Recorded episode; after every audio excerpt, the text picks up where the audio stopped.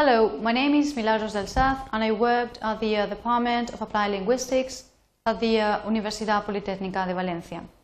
Today we're going to have a look at uh, two verb tenses, present simple and present continuous.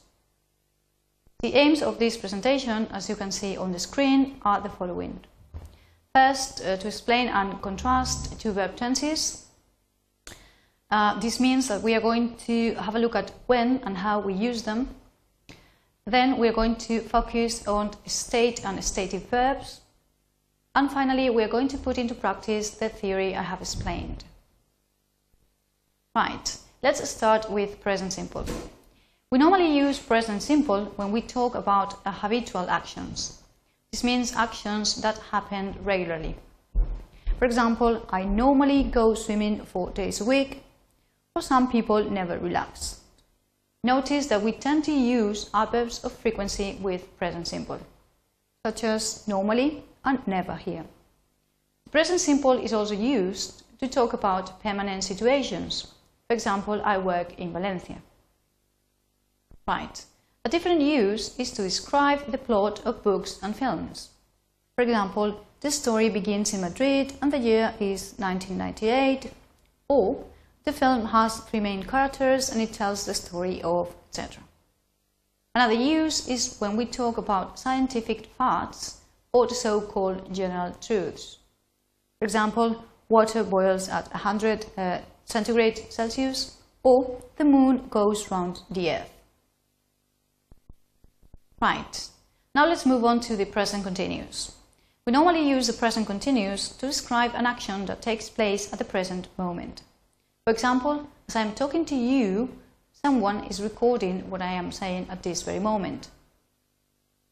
Well, we also use this tense to indicate that an action is temporary.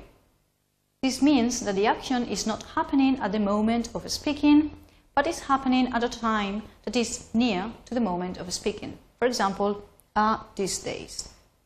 We can also use other expressions such as this month, this term, this week and these days.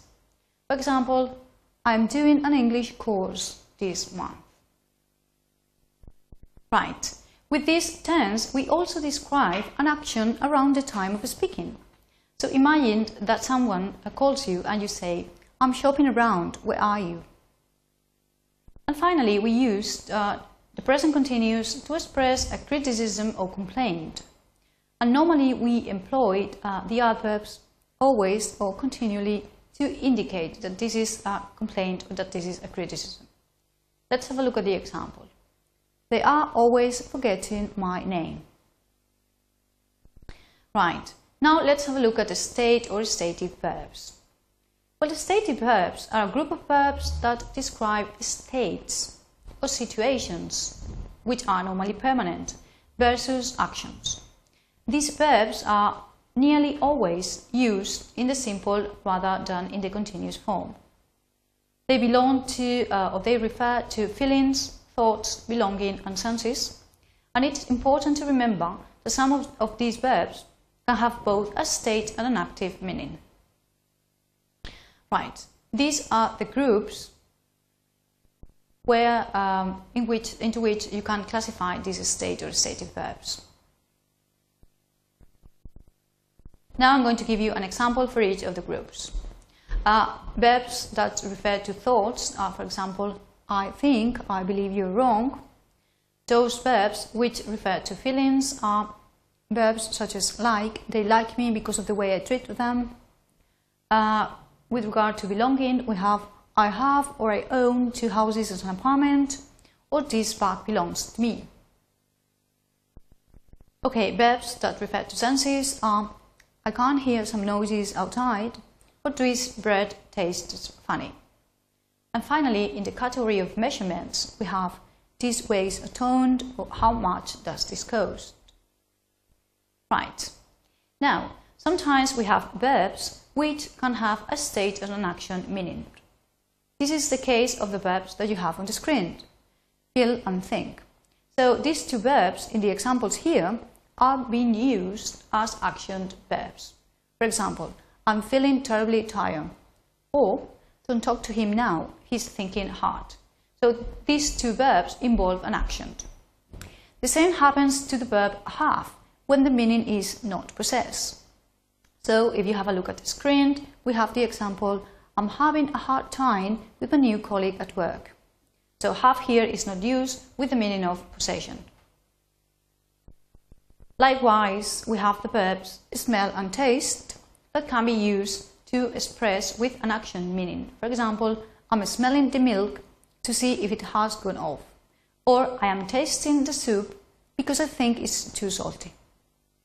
Right, and finally we have the verb see, which is used as an action uh, verb with the meaning of meet. For example, are you seeing someone at the moment? Right, now I want you to have a look at the following exercise and decide if you have to use the present simple or the past continuous for the verbs in brackets. Take your time, have a look at this screen and the next one, and when you are ready, go back for the answers.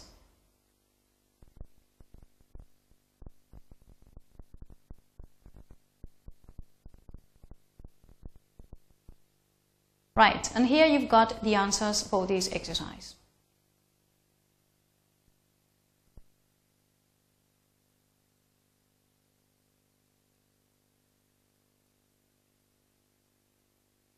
Okay, and now I want you to try the following exercise where you have to decide if the verbs are used as state verbs or action verbs.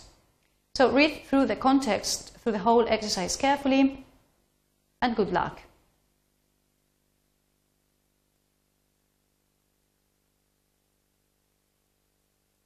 Right, and here comes the key with the uh, solutions for this exercise.